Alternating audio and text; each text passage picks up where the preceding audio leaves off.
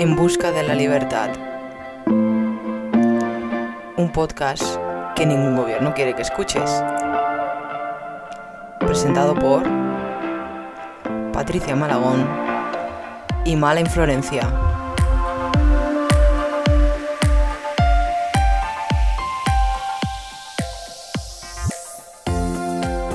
Eh, muy buenas a todos, aquí estamos otra semana más. eh, después del éxito que están teniendo los otros programas, Ser Autónomo en España, que tiene un montón ya de visualizaciones en Spotify, en YouTube, nos quedamos a gusto y dijimos, ¿de qué vamos a hablar? Pues de qué vamos a hablar de Rusia. Pero claro, eh, ¿cómo enfocar el tema? Porque ese era el, principal problema del, del programa, porque obviamente no somos ni expertas geopolíticas, ni podemos analizarlo desde un punto de vista militar.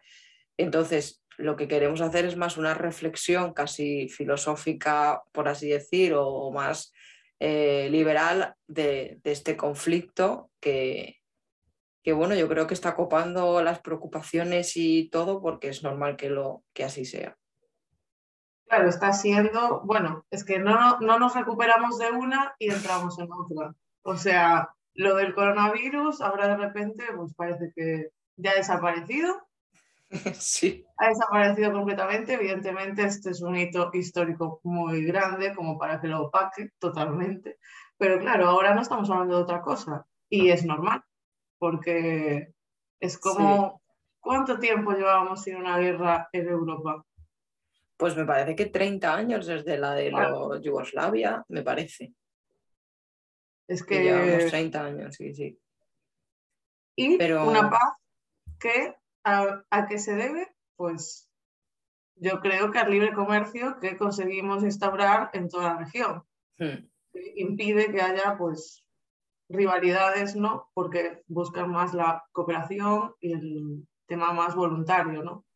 Claro. Pero bueno, nos encontramos con Rusia, nuestro vecino, que pues no le gusta tanto la paz, ¿lo visto?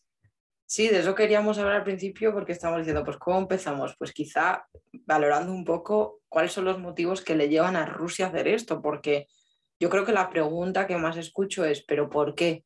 O sea, ¿por qué Putin ha hecho esto? ¿Por qué está haciendo esto?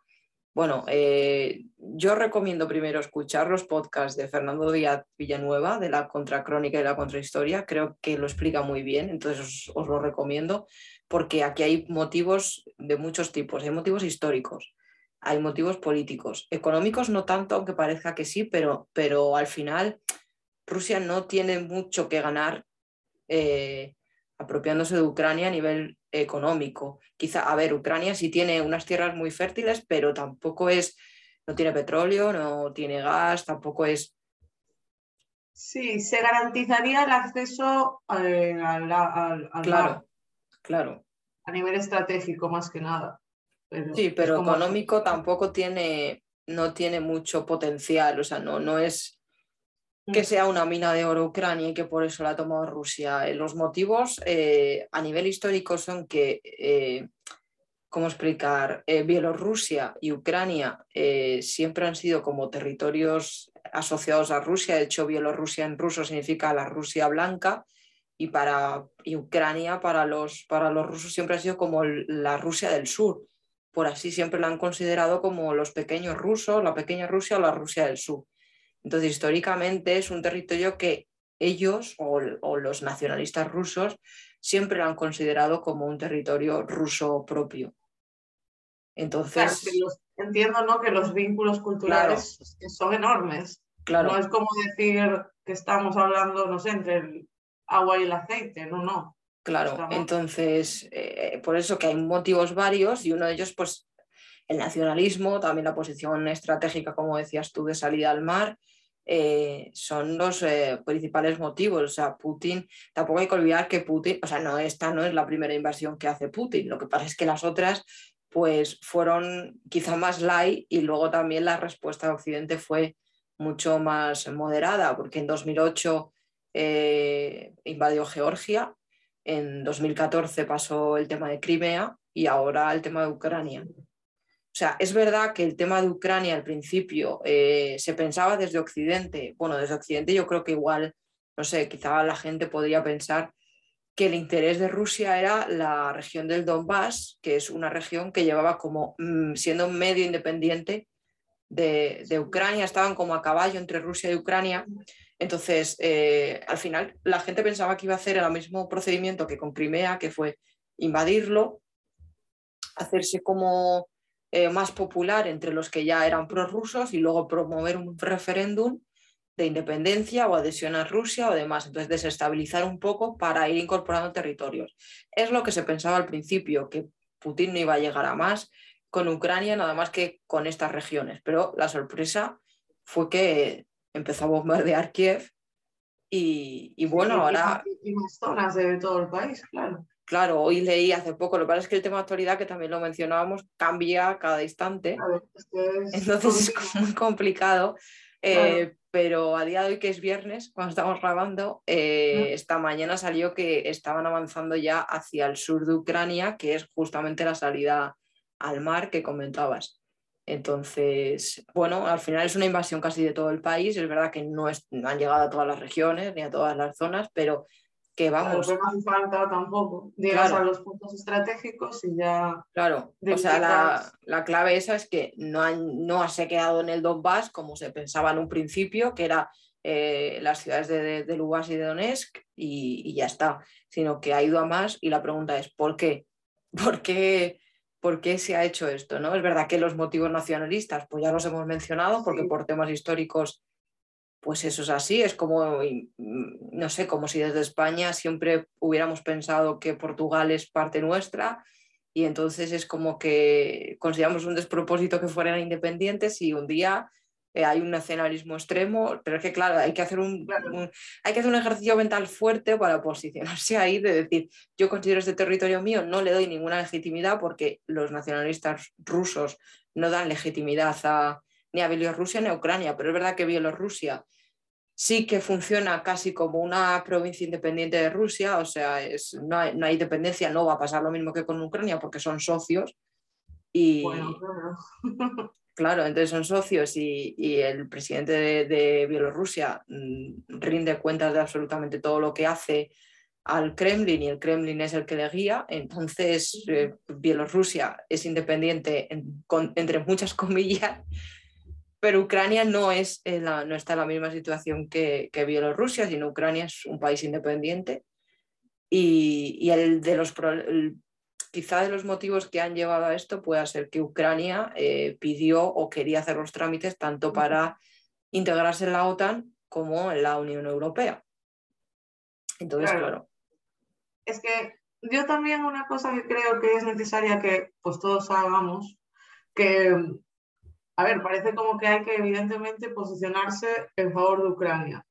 Tampoco es cuestión de posicionarse. Está claro que Rusia es quien ha invadido un país soberano, pues con una actitud, como estás describiendo tú, casi imperialista, o sea, casi no, imperialista totalmente. Sí, sí.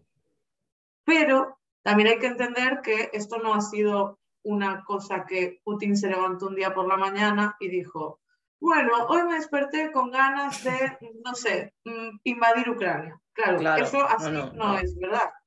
Además de lo que explicaba Patricia, del tema de los vínculos culturales y demás, hay que tener claro que la OTAN, ¿por qué se creó la OTAN? O sea, como respuesta a qué, a quién, a la Unión Soviética.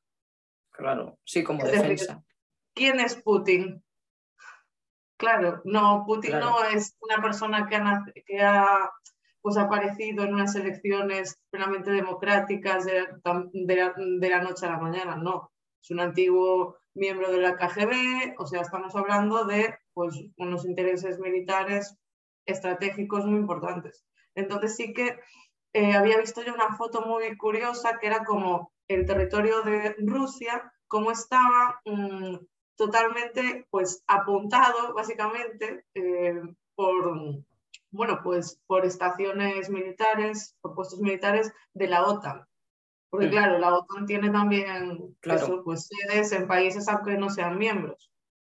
Y, y, claro, esto es bastante, bastante heavy si lo vemos desde el punto de vista pues eso, de la geopolítica. Porque claro, un país como Ucrania, que en teoría mm, no iba a adherirse a la OTAN, por un pacto previo, ¿no? Que se llamaba Pacto de Minsk, puede ser. no Eh, estoy me- muy segura. Sí, pero algo, algo, sí, algo se. le- Ucrania no, o sea, se quiso Como garantizar que no Ucrania ha entraran. incumplido, ha incumplido un pacto previo también que tenía con Rusia de no adherirse a la OTAN. Claro, Pero claro, a mí esto me parece un ejemplo muy guay para, desde el punto de vista libertario y demás, como recalcar una cosa que decía el profesor Bastos, que es que los estados entre sí se relacionan de una forma completamente anárquica. Es decir, apelar a que eh, cumplan pactos, es decir, el derecho internacional, eh, en este sentido, el derecho internacional público es papel porque los estados hacen lo que quieren, se mueven por eso. Intereses económicos, políticos, eh, nacionalistas. Al final, eh, la historia nos demuestra que se pisan unos contra otros porque tienen sus propios intereses. Pero claro, estos intereses, que a ver si también ya mm, nos bajamos al plano de los ciudadanos, ¿son los intereses de quién? ¿Son los intereses de los rusos? ya. Claro, yo no lo veo así y, y lo vimos en la tele. Bueno, en la tele, vamos a ver, como si fuese la realidad absoluta, no. Pero vimos las manifestaciones de, de rusos en Rusia, cómo se mostraban totalmente en contra. Entonces, ¿las guerras son las guerras de los ciudadanos o son las guerras de los estados? Yo Claro. no tengo la respuesta muy clara. Claro. No, y que hablando de, de los motivos que le llevan a esto, obviamente la OTAN supone una amenaza para Rusia, eso, eso está claro, pero también, hombre, Putin dijo en el discurso, no, no afirmó que era por la OTAN, afirmó que era por una, por, por- o sea, hizo un discurso muy, esto digo la semana pasada cuando pasó esto, a los- al día siguiente de Ah. invadir Ucrania, el discurso que hizo fue imperialista, fue, es un territorio que nos pertenece y ya está, o sea, fue la explicación que él dio, como pues eso. Sí, sí, bueno, y diciendo que eh, como que acudía al rescate de esa, de esa, de esa zona que estaba pues Sí. queriendo independizarse. Bueno, desde 2014 creo que se había autoproclamado independiente. No sé, no lo tengo Sí, lo de la zona esta del Donbass y tal, sí, es lo que explica al Sí, principio, que como desde 2014 quedó todo en el aire. Entonces, él se pensaba que el conflicto se quedaría Claro. ahí. Pero, Pero, bueno, apela también a grupos de neonazis, ¿no? Sí. También relaciona Sí, al sí, presidente sí. de Ucrania con eso, con ser, sí, vamos, sí, neonazi, él también se le ha acusado. sí, Y claro, así pues él va con su discurso. Pero claro, lo que dices ahora, al, tra- al traspasar esas, esas- esos territorios, pues ya nos ha quedado bastante claro que no era para acudir al rescate de nadie. No, a, a ver, también, a ver, hay que explicar por un lado también la amenaza de los valores que pueda suponer, no para Rusia, sino para el régimen y para Putin, eh, que pueda estar también detrás, eh, o sea, que esto pueda estar incentivando la invasión de, de Ucrania. Y también el hecho de tapar un poco carencias, porque eh, eso lo estábamos hablando al principio, Rusia no es una potencia económica. Rusia al final tiene 100 millones de habitantes más que España, pero tiene un PIB muy parecido al de España. Entonces, ricos no son. Lo que pasa es que Rusia eh, se ha conseguido hacer como una potencia low cost eh, y como decías tú, al principio es como la gasolinera del mundo y ahí es donde, donde tienen poder, pero Rusia mm, ricos no, o sea, no son, pero claro, Putin también como de cara a su electorado, bueno, electorado, en fin, de cara a los rusos es como también potenciar esa imagen de eh, imperialista, usa mucho la simbología de los zares, incluso el, color dorado, mucho símbolo parecido como imperialista, ¿no? Es, ese tema. Entonces, claro, quizá para un europeo sea difícil, bueno, un europeo me refiero occidental, sea difícil meterse en esa cosa imperialista, nacionalista, ¿no? Los que no lo somos, pues obviamente es complicado tratar de entenderlo, pero sí que es verdad que puede ser un poco como para vender una imagen de yo he conseguido otra vez da- volver a la gran Rusia, recuperar territorios que se perdieron, porque luego Rusia, también lo comentabas tú, geográficamente y estratégicamente es una llanura. Rusia no tiene fronteras físicas, entonces donde las tenía era en los países que antes eran parte de la Unión Soviética y que luego con, con la caída del muro de Berlín, con la caída de la Unión Soviética, se fueron, se fueron desintegrando. Entonces, claro, estos son sí. también motivos que, que pueden incentivar esto. y sí, ese, eso que dices de tapar carencias, yo también lo veo en el sentido de, pues, que la guerra acaba siendo la salud del Estado. O sea, si tú, claro, si tú estás fuerte, o sea, estás demostrando una fortaleza, ¿no? Claro. Le, estás intentando vender una imagen a tus ciudadanos. Tienes unas carencias, pero eres fuerte. Entonces alimentas ese, bueno, eres fuerte, quieres serlo. Y alimentas pues esas, esos deseos de pues suplir pues otra, otras fallas de, de su gobierno, realmente. Claro. Entonces, claro, en ese sentido entiendo su estrategia, no la comparto porque para los ciudadanos es terrible, es el empobrecimiento más duro, porque además eh, la guerra es, nada, los impuestos los seguimos pagando, te financiamos el jueguito y además vamos a morir algunos de nosotros. Claro, yo, eh, pero claro, él está en su sillón y, así es cómodo organizarlo. Pero lo que sí también eh, creo es que no, él quiere, me imagino, debilitar a la OTAN. Pero yo hacía años que no escuchaba, no escuchábamos nada sobre la OTAN. Ya. Y ahora de repente la OTAN ha resurgido, ahora es una potencia increíble, ahora todo Dios manda armas, o sea, ahora como que, no sé, veo como un cambio de discurso de la noche a la mañana. Ahora parece que la guerra está bien si se defiende a los míos. Eso yo no lo entiendo, porque ¿qué pintamos nosotros en Ucrania? No sé, esto a ver a alguien igual, le parece mal que yo lo diga, pero ¿qué pinta un soldado español en Ucrania? Ya. Yo no lo entiendo.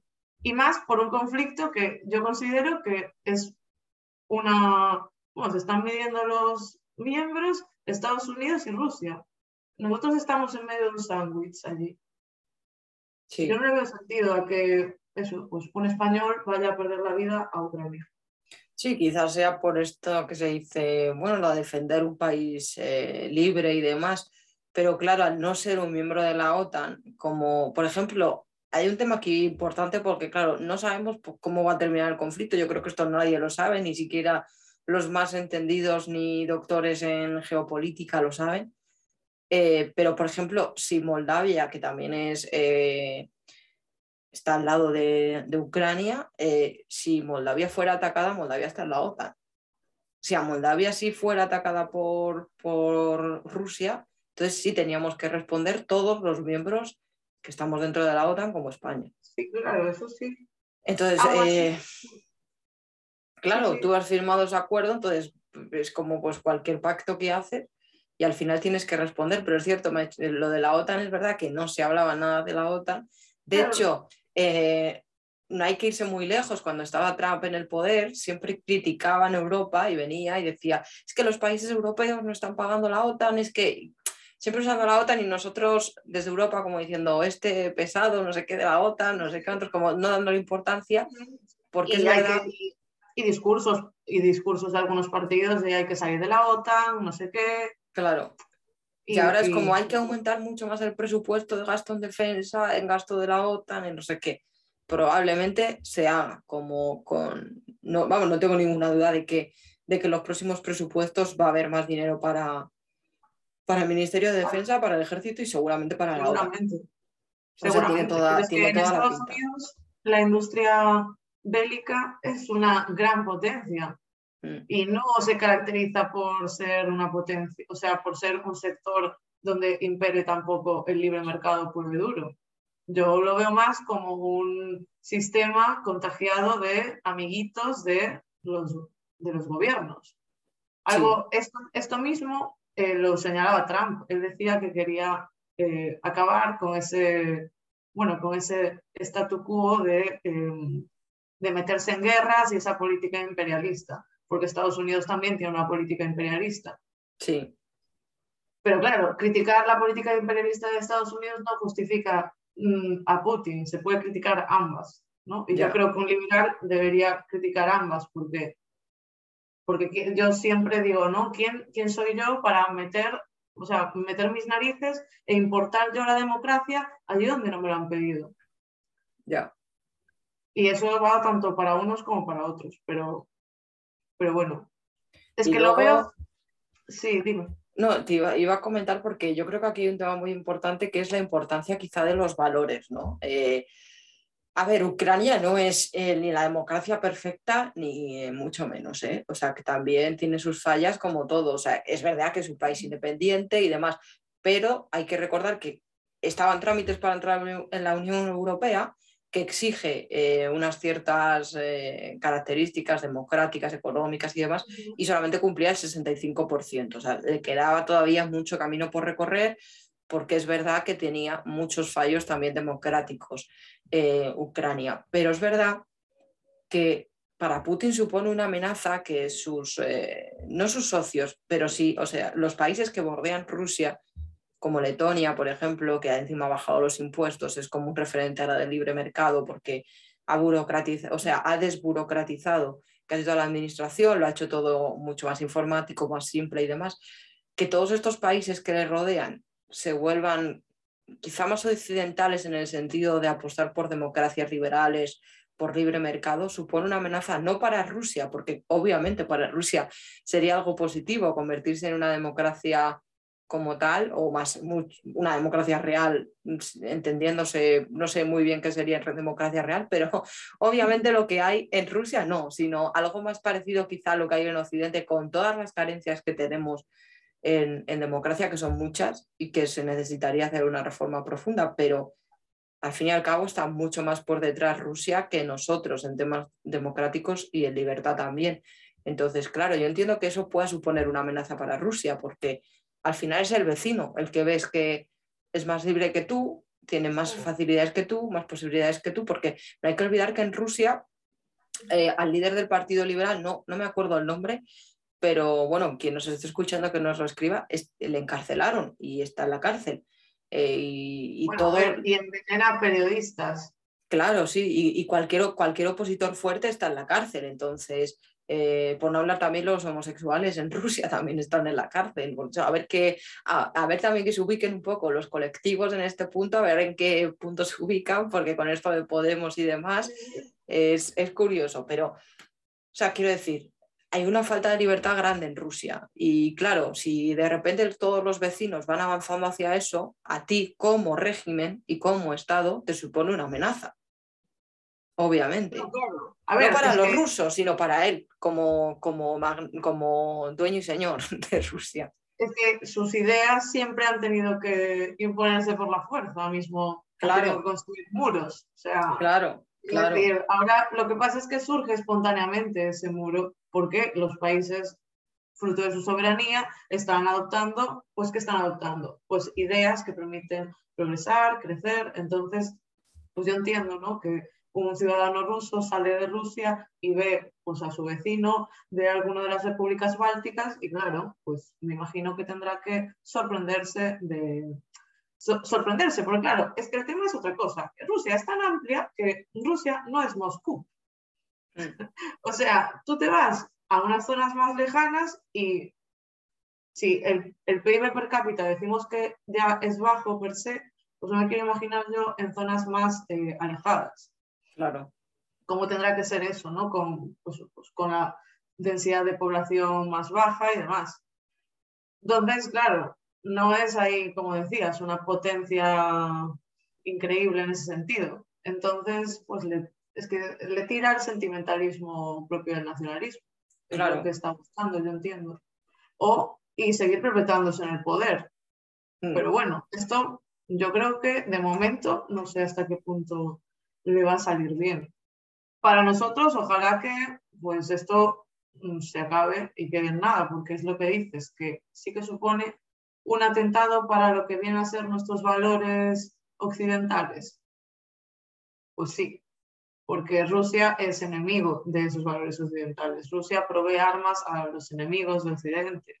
Allá donde vas hay AK-47. ¿De dónde salen? ¿De arte por arte de magia aparecen allí? No. Entonces, claro, entiendo ese enfrentamiento que hay. Pero, ¿dónde quedamos los ciudadanos? Eso de siempre. No, eso es el, eso es el tema, ¿no? Y, y luego, una cosa importante que es una, no sé, lo, hemos dejado como entrever al principio en líneas, ¿no? De, que al final son los estados, y, lo decías tú al principio, cuánto tiempo lleva Europa sin estar en guerra y qué es el sistema que ha propiciado esto. Y al final, eso hay que preguntárselo. Y la importancia del, libre mercado es, eh, es fundamental. Eh, muchas veces se pasa por alto y demás, pero joder, es que, ¿sabes el problema? Que yo creo que la gente eh, es ignorante porque no, no se enfoca en la historia. Parece como que historia es como algo del pasado, no me importa para nada, pero cuando tú conoces la historia eres mucho más consciente de en qué punto estás, ¿no? Y es que, joder, es que el mundo ha estado plagado de guerras permanentemente. O sea, Europa ha estado en guerra eh, por los siglos de los siglos, amén, casi.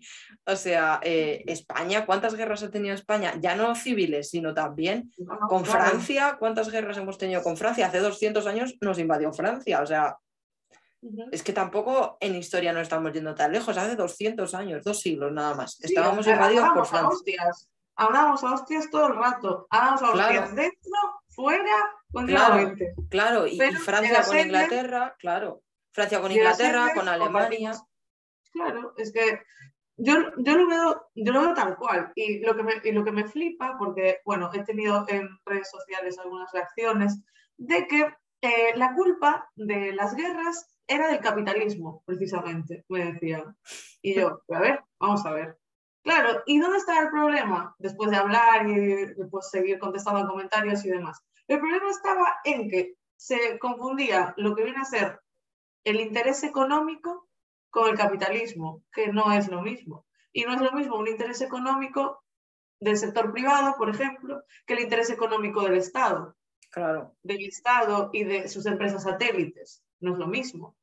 Entonces, claro, esos puntos está, está guay matizarlos porque yo sí que veo por parte de eso, reacciones en las redes sociales tipo, pues esta guerra es culpa del capitalismo y del neoliberalismo. Oye, mira, no.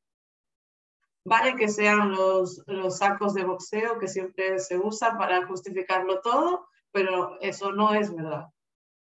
No, y menos de guerra. Mira, si hay que usar nada más una frase de, Bastiat que creo que define todo esto muy bien, que es que cuando los bienes no, no traspasan las fronteras, los soldados lo harán.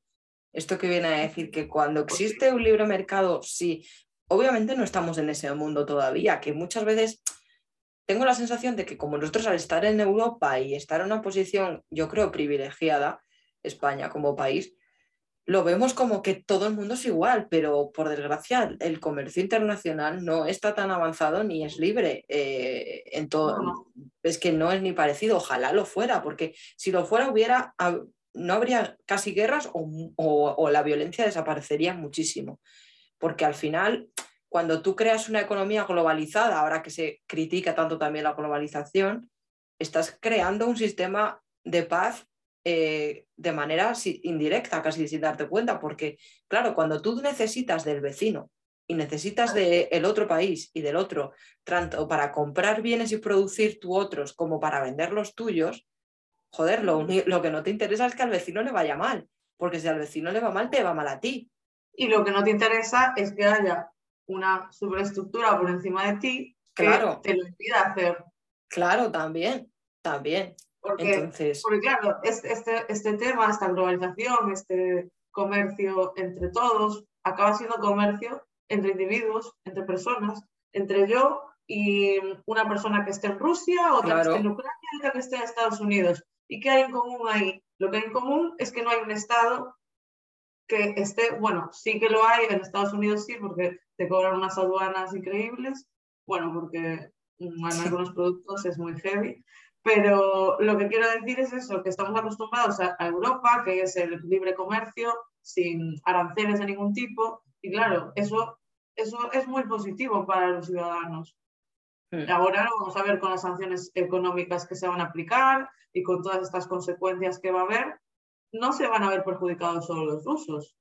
También los españoles. Sí, sí, sí, sí, obviamente. Y tanto los españoles. Es que va, si ya estábamos alucinando ya ahora no me quiero imaginar, es que esto va a ser muy fuerte. Sí, no, eso, las consecuencias económicas de esto van a ser heavy, pero para Rusia y para nosotros. Luego es lo que te mencionaba, que Rusia es un país que exporta y obviamente va a sufrir y, y encima lo van a pagar los ciudadanos de Rusia cuando realmente quien tiene la culpa de esto es el Estado y quién ha metido en esta guerra, quién ha tomado estas decisiones, pero desgraciadamente lo van a pagar todos los rusos, porque desde los magnates que estén en contra o no, están sufriendo grandes bloqueos en, en países. Por ejemplo, hace poco salía a Ibrahimovic, dueño del Chelsea, que es uno de los más ricos de, de Rusia, diciendo es que vendo el equipo y, y se, se, mostró en contra de, de, lo de Putin. No sé si de cara a la galería o no, pero mm. si es cierto, al final, ¿quién está pagando el pato de todo esto? Pues empresarios eh, rusos, eh, ciudadanos y, las consecuencias económicas van a ser muy grandes porque nunca se han impuesto tantas sanciones económicas tan fuertes como las que estamos viviendo ahora. Esto también a mí me da un poco de miedo en el sentido de eh, a ver si vamos a apretar tanto la cuerda o vamos a asfixiar tanto que claro, Rusia no deja de tener su potencial armamentístico nuclear grande. Acaban de tomar la, central nuclear más grande de Europa. Lo acaba antes de empezar a grabar el podcast lo, lo, había leído. Entonces, joder, es que a ver si vamos a apretar tanto con las sanciones económicas que obviamente va a haber descontento en Rusia, pero eso puede terminar o bien con la caída de Putin y el, régimen y no sé si algo nuevo o mejor. Ojalá que, fuera eso. O que se, se convierta en una respuesta a Occidente pues en términos violentos, bélicos. Entonces, claro, cuidado con el tema de las sanciones económicas, sí, bloqueo y, tal, y pero qué consecuencias tiene.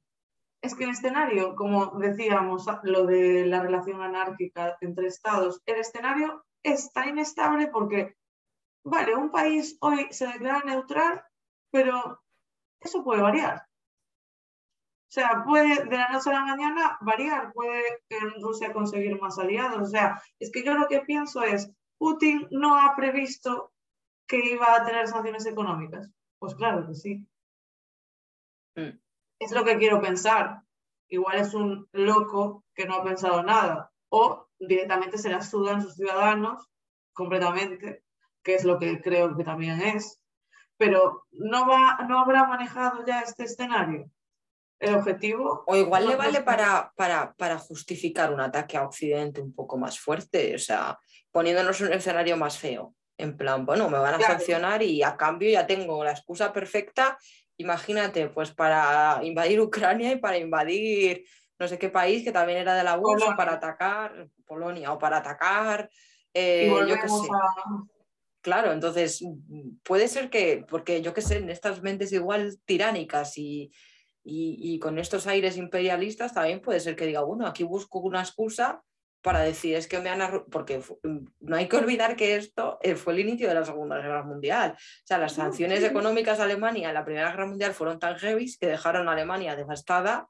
Ganó Hitler las, las elecciones con ese discurso de yo me voy a enfrentar, yo me voy a enfrentar, y como reacción a todas las sanciones vino eso. Entonces, aquí la importancia de conocer la historia, tanto para saber lo bueno que tenemos ahora en este sistema de libre mercado que nos ha llevado a la época de mayor paz mm. de, la historia en Europa, también eh, lo que te comentaba, conocer cómo sucedió la Segunda Guerra Mundial, que fue por algo muy similar a un bloqueo muy grande de sanciones económicas a Alemania que provocó eh, pues eso, eh, que ganara Hitler las elecciones y la segunda. Fue el caldo de cultivo de un nacionalismo pues exacerbado totalmente. Pero, claro.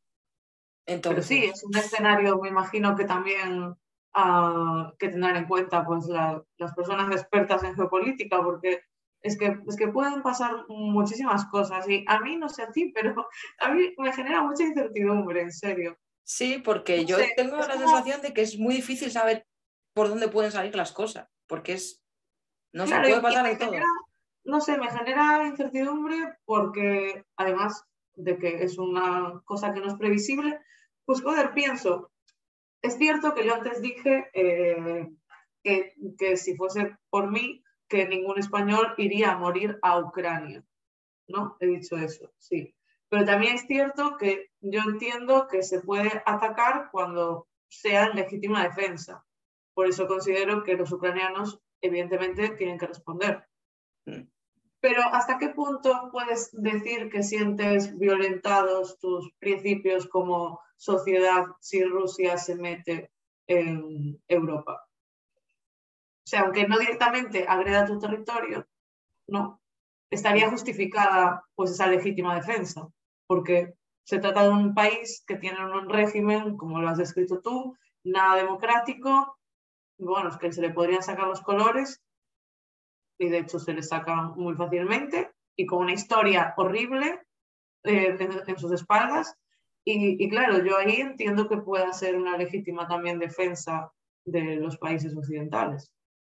O sea, es como que, no sé, no sé, quizás al oyente pues dirá, pues esta tía dice blanco, dice negro. Claro, pero es que me parece algo muy complicado.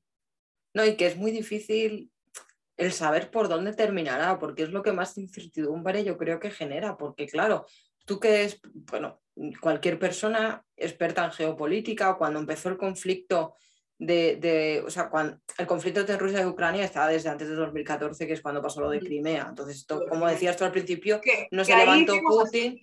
Claro, no se levantó Putin y dijo voy a invadir Ucrania, como decías tú, es que esto viene de una cosa, una trayectoria larga.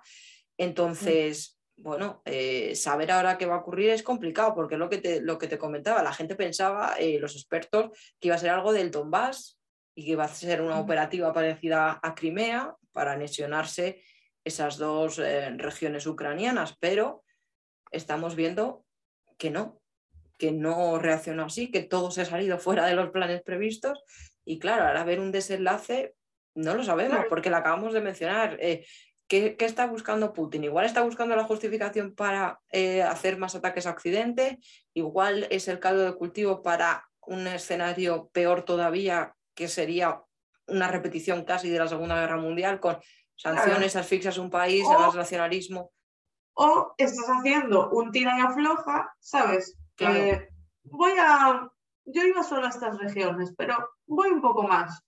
Ah, que solo ponen tweets. Voy un poco más. Ah, que solo encienden las luces del Parlamento Europeo. Voy un poco más. Voy un poco más. Y claro, y al final vas yendo un poco más y al final llegaste a París, ¿no? Digo. Sí. Porque en cierta medida también, o sea, entiendo que él, bueno, ya hay múltiples eh, apariciones que hace, se ríe de, nosotros, de Occidente, porque sí, sí, sí.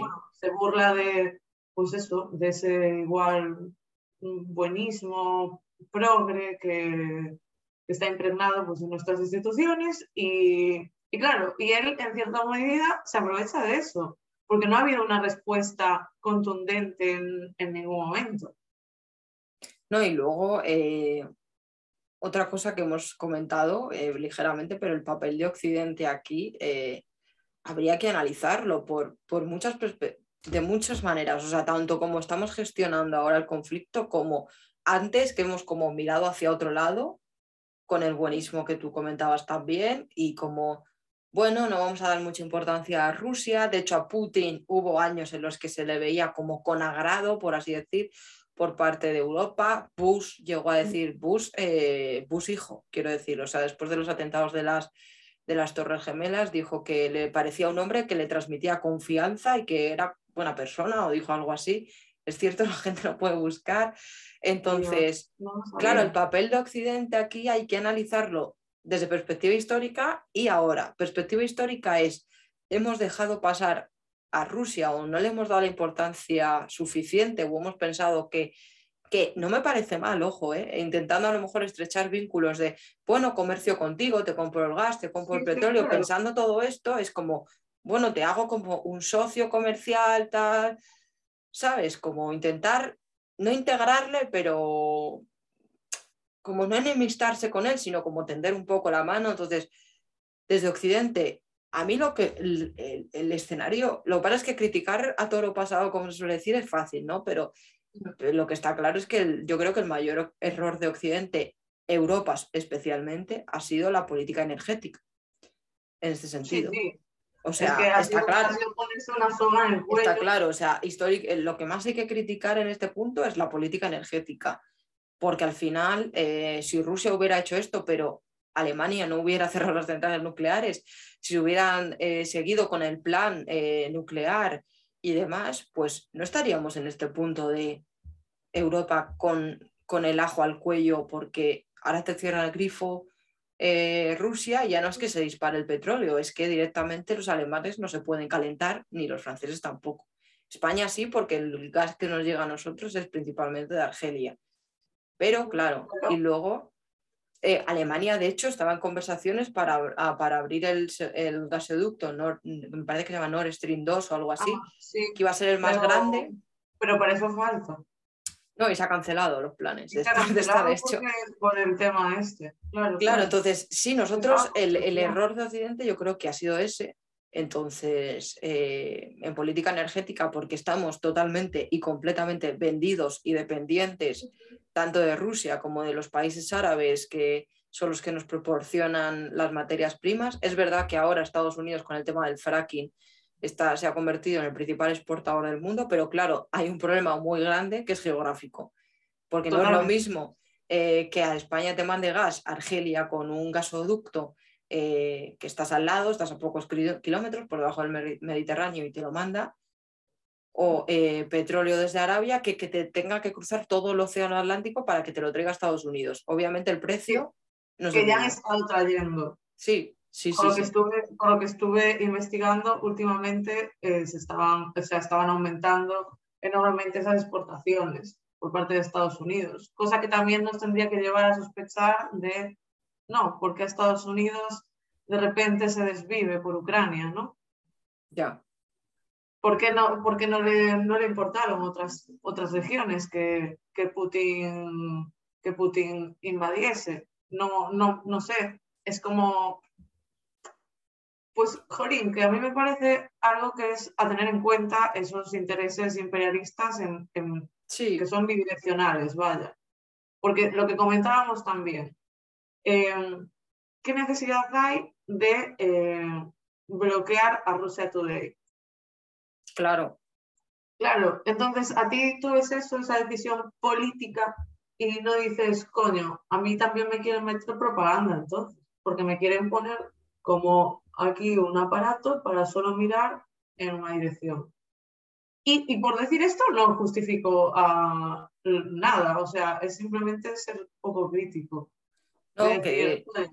y que, y que, y que lo que te decía, el papel de Occidente históricamente, obviamente el mayor error ha sido la política energética, pero el cómo estamos gestionando la guerra, eh, pues también merece un punto de reflexión, porque lo que dices tú, bloquear eh, Rusia Today, que bueno, ahora se llama RT, y la agencia Sputnik, que es como, pues mm. digamos, su agencia F, ¿no?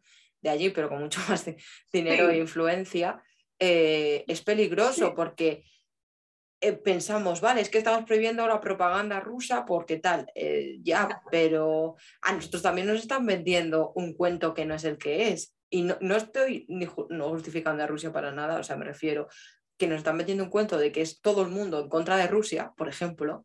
Todo el mundo, mm. no sé qué país, también en contra de Rusia, no sé qué. Y la realidad no es esa. Sí, pero es el ombliguismo occidental otra vez. Claro.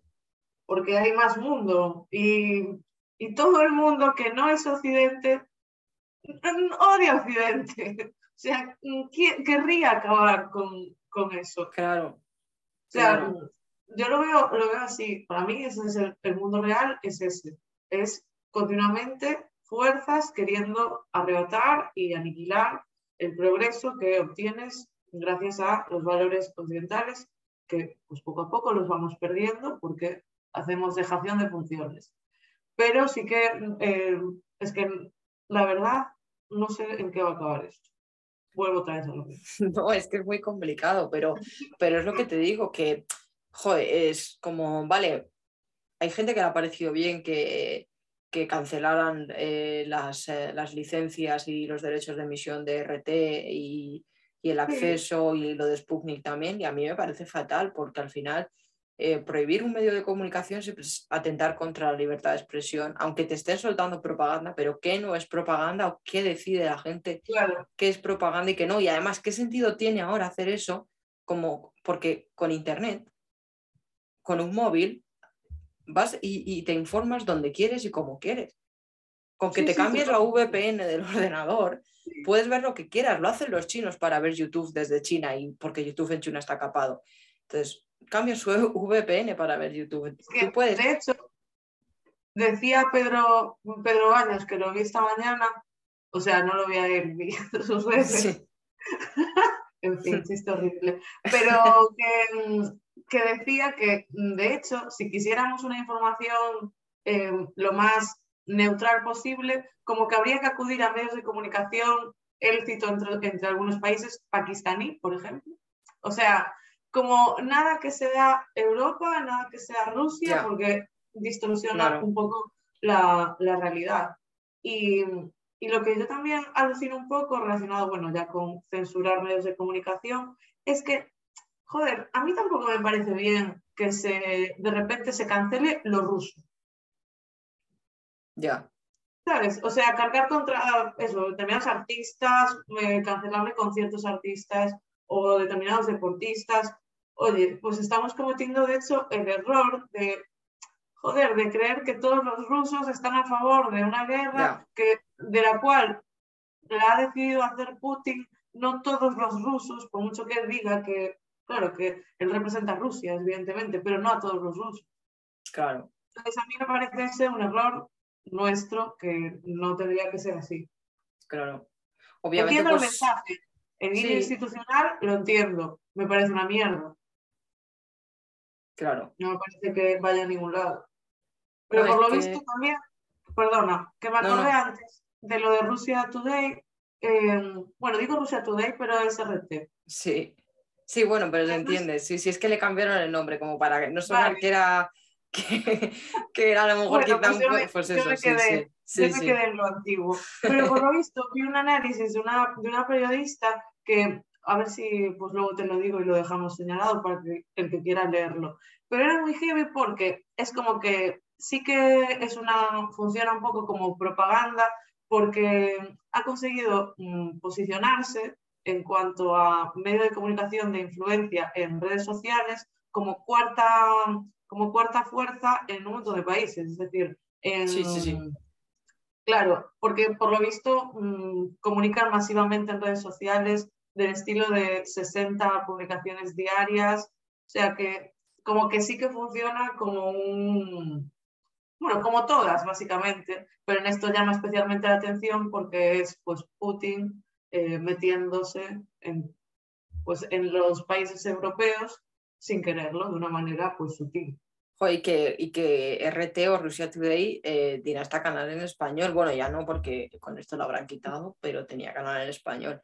Y, a ver, como, como comentario lo de Rusia Today, eh, yo creo que la clave, de, porque aquí Rusia lo ha hecho bien, es si tú al final quieres tener un canal eh, fuerte para mm, soltar tu propaganda, necesitas eh, hacer un canal bueno que enganche a la gente, no estar todo el día soltando propaganda porque ¿quién va a ver eso? O sea, quiero decir, Rusia Today eh, hasta ahora, o sea, obviamente ahora pues, mm, pues no, pero Rusia Today emitía documentales interesantes, series, películas, hacía contenido de calidad, contenido de calidad de verdad para ser una televisión pública, ¿no?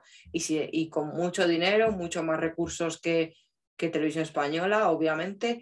Entonces, se ha esforzado mucho en ganar peso mediático, tanto en Rusia como fuera, porque claro, cuando en periodos de paz vas ganando peso y tú le sigues en Twitter, le sigues en Facebook, te acostumbras a ver su canal eh, cuando pones la televisión haciendo zapping, al final cuando tú quieres lanzar luego un mensaje propagandístico, lo vas a tener más fácil.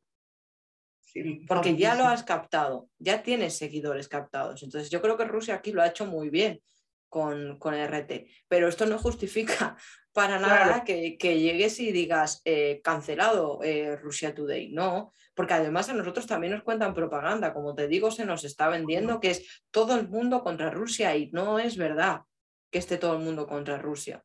De hecho, tienen China al lado, que obviamente China, no, ahora para terminar vamos a hablar también un poco de China, porque yo creo que es la principal amenaza que, que tiene Occidente como tal, pero China aquí se está manteniendo neutral ni está en contra ni está a favor de Rusia. Pero eh, esto quiere decir, o sea, para cuando se nos intenta vender que está todo el mundo contra Rusia, es mentira. O sea, China no está contra Rusia, tampoco a favor porque no ganarían nada, pero sí que es verdad que China, por ejemplo, ya están construyendo un gasoducto para enviar gas eh, de China a Rusia. El, te comentaba antes, por ejemplo...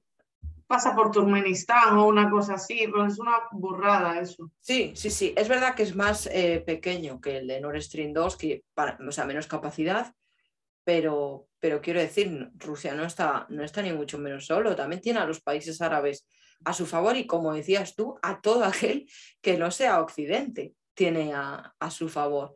No en posición a lo mejor contraria, pero tampoco, o sea que no, no, no están haciendo nada contra, contra Rusia. Tampoco tienen igual, ¿por qué? Porque igual ni les va ni les viene. Y una persona que esté en África va a decir, bueno, ¿y qué? ¿A mí qué me estáis contando de, de una guerra en Ucrania? Yo aquí no me meto, ¿sabes? Porque no me interesa por X motivos. Entonces, claro, que a nosotros también nos están metiendo esa propaganda de que no, es que es todo el mundo contra Rusia, eh, Rusia está aislada, está sola, no sé qué. Cuidado porque también nos meten a nosotros propaganda. Sí, sí, eh, pero es que nos la meten, con, nos la meten doblada, la verdad, también. Pero y, y, cómo no, yo, yo, es que también entiendo ese punto, pero ¿dónde queda la libertad de expresión? Y que sea el ciudadano el que decida qué ver, a quién oír. Porque yo, por ejemplo, para informarme de lo último que va pasando, pues casi no enciendo la tele, la verdad. Me pongo a escuchar pues, a personas que considero que a lo largo del tiempo me han dado siempre una información pues algo más contrastada, no tan quizás mm, polémica o amarillista, ¿sabes? Buscando el clickbait y todo eso. Mm. Entonces yo creo que ahí es donde estamos mm, los ciudadanos que tenemos que elegir básicamente dónde ver las cosas. Sí, ¿no? y que estamos en una sociedad que ya nos, nos informa prácticamente por, por las redes sociales. se nos abre la boca con los valores democráticos, Occidente en peligro, ya, y lo primero que haces es eh, cancelar un medio de comunicación. Ya. Sí, sí, no, que es no, así. Es que es propaganda, ya, pero es que eso te lo dice siempre alguien, te lo va a decir que es por tu bien. No, es que no lo tienes que ver porque, oye. Lo que sí tenemos positivo en Occidente, que yo creo que es destacable, es que nosotros podemos criticar a nuestras democracias liberales, nuestros medios de comunicación y las decisiones de los gobiernos y no ir a la cárcel. Y los rusos, desgraciadamente, sí, obviamente nosotros, a mí me parece que ser crítico es fundamental porque es muestra de una sociedad sana. Entonces, cuanto más crítica haya al sistema, más crítica con nuestros políticos, nuestro Estado, es algo positivo porque nada es perfecto y obviamente se puede mejorar mucho, pero obviamente tenemos ese punto positivo que es verdad que nosotras podemos aquí hablar libremente y no va a venir nadie de la policía a llevarnos eh, detenidas por, habernos, por haber criticado que se censure RT. Esperemos. Esperemos. Pero allí en Rusia, si hacen esto mismo criticando a Putin o en China, pues eh, desgraciadamente el destino de esas personas que, que, lo hicieran pues puede ser o la cárcel o la tumba, desgraciadamente. Entonces, claro, y por último, pues eso, mencionar eh, China, a mí me parece, creo que esto de Rusia no sé cómo va a terminar porque puedes pasar muchas cosas, es complicado de hacer un, no sé, una predicción, pero creo que a largo plazo China es el verdadero riesgo porque tiene mucho más dinero, mucha más población, mucho más poder. Y al final ellos tienen el mismo sistema que, Rusia, es el mismo sistema. Es, es una dictadura comunista abiertamente. Entonces, eh, yo creo que el principal problema hacia los valores occidentales obviamente es China. Eso es que es una población que está completamente amaestradita en la obediencia. Claro, claro, claro. O sea, es como, yo ya creo que mm, eso, mm, derivado de ese régimen tan totalitario en cuanto a expresión de ideas y demás, porque al comercio sí que se han abierto, pero bueno, el tema es, ya me refiero en cuanto a ciudadanía, rebaño y tal. Casi que el ciudadano, en cierto modo, sería como un fanático religioso, casi. Es decir, como le has anulado el juicio crítico, es como que ya es un fanático. Eh, cree en China y China lo hace bien y mi presidente lo hace bien y todo lo que digan las instituciones lo hacen bien y tú cómo luchas contra eso. Si tú perteneces a una sociedad en la cual, pues, gracias a Dios, todos opinamos y eso hace que estemos menos cohesionados, es verdad. Pero claro, ellos, a mí China me da ese miedo por eso, por la cohesión social que tienen derivado de ese autoritarismo y esa dictadura. Sí, no, China es yo creo que la principal amenaza para la libertad en el largo plazo. Lo que no nos puede pasar es lo que nos ha pasado con Rusia, que hemos, pues, no sé si taparnos los ojos o les hemos tendido la mano sin analizar eh, los riesgos que podría tener. Pues lo que te comentaba, ¿no? Haber hecho una política energética, haber dicho, ah, Putin bien, no sé qué. Entonces, el problema que podemos tener con China es el mismo, pero con la diferencia de que China sí tiene potencial y tiene mucho más dinero y tiene mucho más población como para, para suponer una, amenaza grande. Yo creo que China obviamente es una amenaza para, para la libertad y para los valores occidentales, o sea, está clarísimo. Obviamente no sé cuál será la filosofía de China en el largo plazo ni su estrategia, porque es verdad que esta guerra no le interesa una mierda, por lo que comentábamos antes, gracias al libre mercado, China depende mucho más del exterior que Rusia, entonces tampoco le interesa tener conflictos comerciales, aunque se metió con, cuando Trump y tal era una guerra comercial, que Trump lleva razón, porque es verdad que China roba los, los derechos de autor sin ningún problema. O sea, cualquier invento es replicado por China a las dos semanas y lo hacen más barato, mejor y más rápido. Eh, pero claro, que obviamente sí que es una amenaza para la libertad en el largo plazo, China. Para, no sé, para nuestros valores y para lo que entendemos nosotros como, como Occidente y como libertad es que es completamente opuesto. Claro. completamente lo opuesto. Que tú no puedes, que es el control extremo, es decir. Y con el tema este del coronavirus, nosotros hemos incluso importado técnicas que ya se usan allí. O sea, lo de medición corporal, el desarrollo pues, de cámaras que que puedan identificar con inteligencia artificial pues determinados, determinadas cosas. Eso, eso ya, ya existía allí. Mm. Ya existe. Es decir, entonces, claro, pues a mí, me, a mí también me da, me da bastante yuyu el tema de China y, y, creo que es algo que no se debe perder de vista, la verdad. Sí, ¿no? Y que China, por ejemplo, quien haya leído la novela en 1984, y si no la ha leído, que, que lo lean. Eh, yo cuando la leía me acuerdo que decía, jo, es que me recuerda tanto a China, ¿no? Es verdad que el libro refleja mucho más un país más pobre, más decadente, ¿no? Pero es que China encima tiene a su favor que ha sabido combinar el control social comunista y socialista con una política de libre mercado.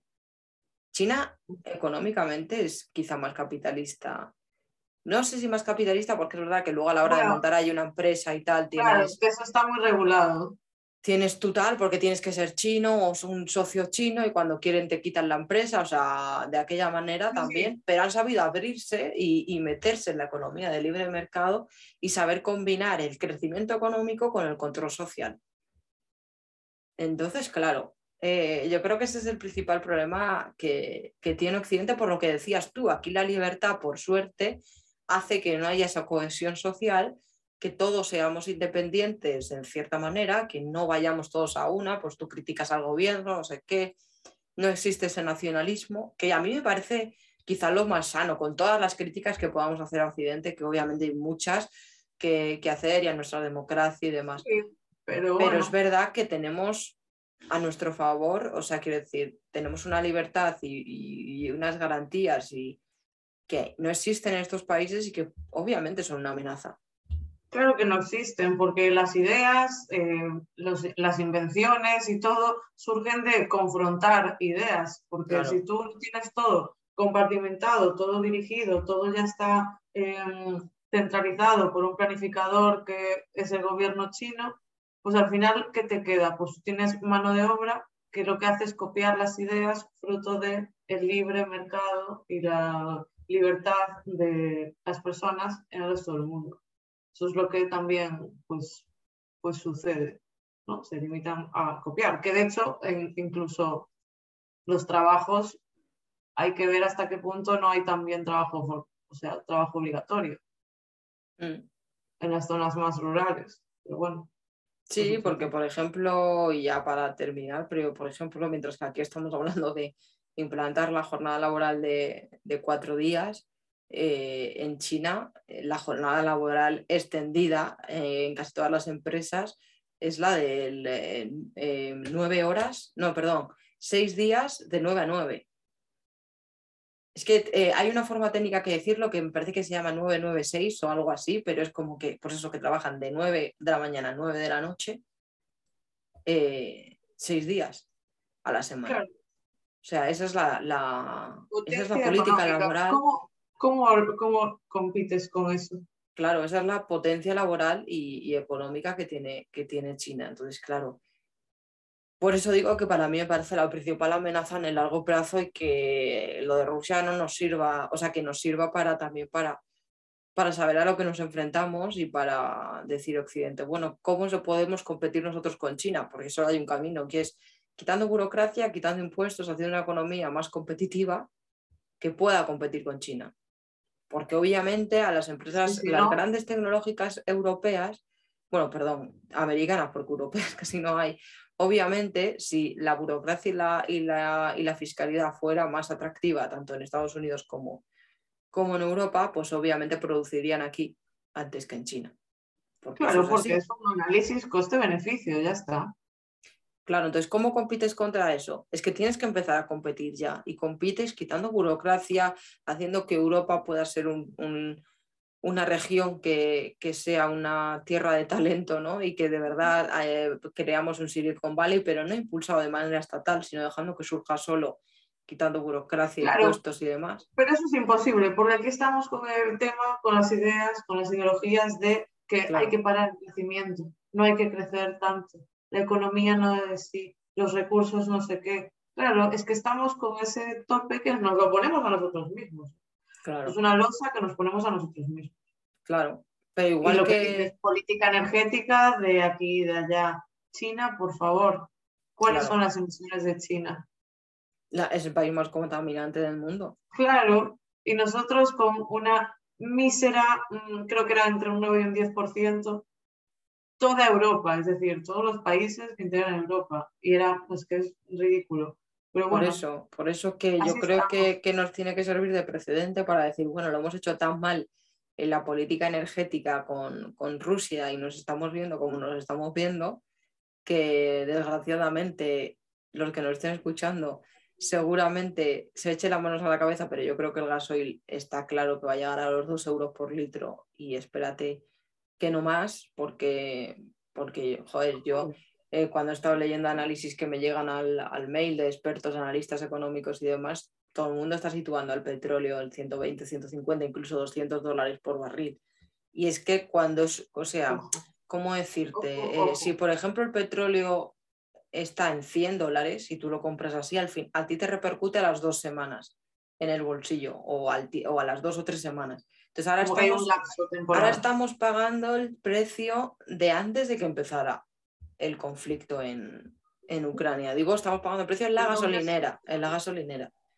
Con un diferimiento de dos claro. Entonces tarda un poco, porque claro, obviamente tú compras eh, con futuros, entonces estás comprando eh, y luego se, se traduce al, cliente final al tiempo, no es inmediato.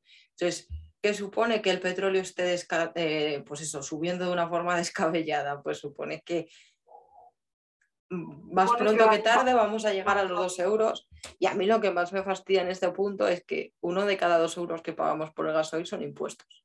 Claro, es que te iba a decir, y además las previsiones del gobierno son, siguen siendo eh, incrementar los impuestos, equiparar. Es que es un cuadro, es un cuadro. Claro. O sea, no es situación... verde, seguir hacia adelante con cobrar más. Y decían que querían recaudar no sé cuántos 13 mil millones más. Sí, ayer. Para recaudar. Sí. ¿Qué? Es que están locos. Ayer, ayer se reunió, se llama María Jesús Montero, ¿no? Es que yo me lío con los. Se reunió con los expertos, eh, no sé qué expertos, pero pues ya se reunió con, los, con su consejo de expertos. Como que le dieron, le dieron un documento eh, de unas, no sé, de 700 páginas. No sé qué expertos. No sé qué expertos serían, pero le han dicho que suban los impuestos a los hidrocarburos. expertos en robarte el dinero. o sea, le han recomendado subir los, los, eh, los, impuestos a los hidrocarburos, cuando yo creo que en una situación como la que estamos y sobre todo la que va a venir, porque como ya he dicho, estamos, estamos pagando el precio de antes de que empezara el conflicto. Entonces, eh, teniendo en cuenta esto, la posición que deberían de tomar los gobiernos para no ahogar eh, económicamente a las aerolíneas que vienen de dos años, bueno, sí, de dos años desde que estalló la pandemia, al borde de la quiebra. Las aerolíneas ahora ¿qué van a hacer? Porque esa es otra. Pero los transportistas, que hubo huelga hace poco, a finales de año, y hay un montón de falta de mano de obra en el transporte, los autónomos, eh, la gente para calentarse en su casa, que gracias a Dios está acabando el invierno. Una cadena. Pero, claro, entonces, es que ante este panorama no tienes una respuesta de decir voy a bajar los impuestos, porque es que encima no hay que olvidar que encima ellos recaudan más dinero porque como es por porcentaje, cuanto más suba, más recauda el Estado. Sí, sí, sí, sí, es, sí, es que tienen una flor en el culo esta gente. Entonces, claro, ya el año pasado con la subida de la luz han ingresado 2.300 millones de euros más. Solamente porque subió la luz. Entonces, como pagas más impuestos, pues 2.300 más. Y entre las recomendaciones está el, aumento del IVA. Así que, no. Sí, o sea que una maravilla todo.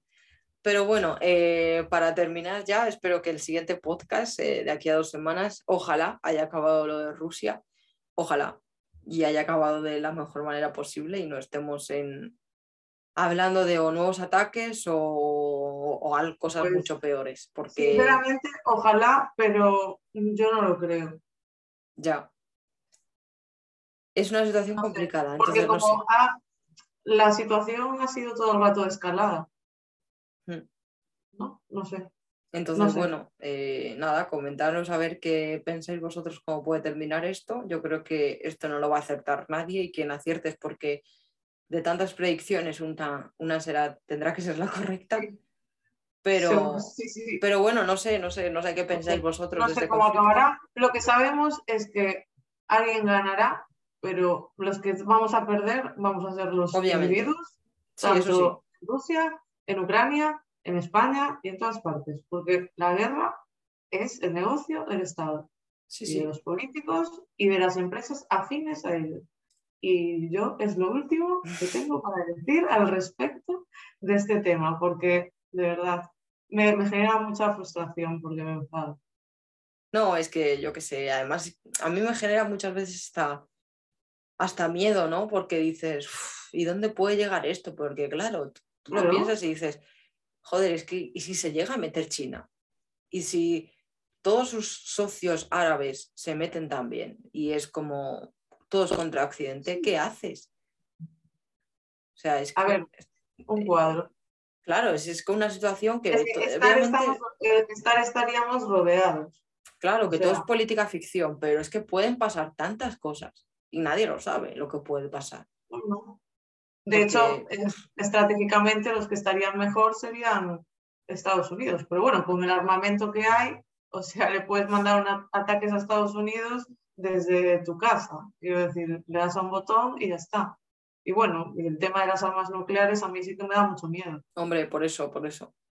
De hecho, y ya como... entiendo que eso siempre lo entendí como una guerra fría, es decir, a nadie le interesa un conflicto nuclear porque pierde, o sea, es que pierden todos.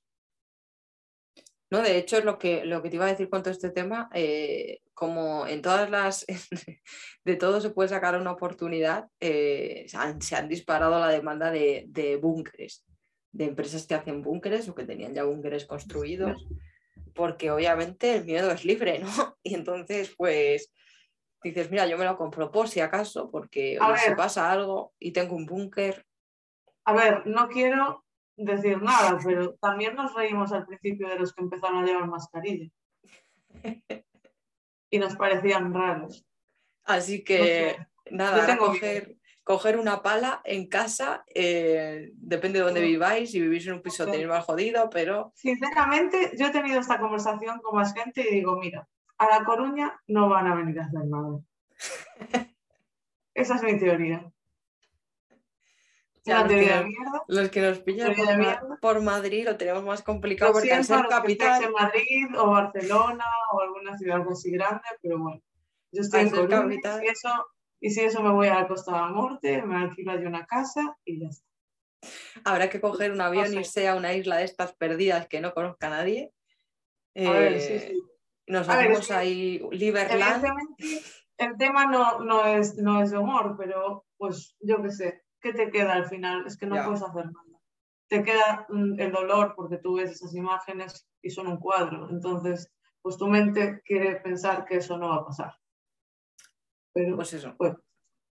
Yo, pues nada, lo último a deciros, pues eh, para entender mejor el presente, lo único que os recomiendo es leer mucha historia, eh, porque al final el ser humano es cíclico por naturaleza, repetimos las mismas cosas, entonces quizá para entender y analizar un poco lo que está pasando, pues eh, leer mucha historia, escuchar a mucha gente, no solo este podcast obviamente, sino eh, yo recomiendo a la contracrónica y la contrahistoria, son muy buenos para entender este conflicto, a mucha más gente, yo no los escuché, pero, pero sí que me gusta Pues, mucho. pues, pues nada, yo os recomiendo eso, estar informados y, y nada, y pues que ojalá que de aquí a dos semanas cuando volvamos a hablar eh, la situación sea mejor, porque la verdad que da miedo, o sea, eh, da- ya genera miedo, o sea, sinceramente. Sí, sí, sí que, sí que lo genera. Es que es incertidumbre. Y la incertidumbre, pues, da miedo. Pero bueno, que, pues yo, nada. como dice Patricia, también informarse es la clave y, y bueno, eso. Yo insisto, soy una pesada, pero para mí la guerra, no voy a ser la típica tonta de no a la guerra, como que ese mundo pues un paraíso, porque no es cierto, pero sí que mi culpa siempre va a ir orientada hacia el Estado y, y las re- reales víctimas, que somos todas las personas. Pues nada, dejaros en comentarios en redes qué pensáis y nos vemos en dos semanas. Chao, chao. A ver.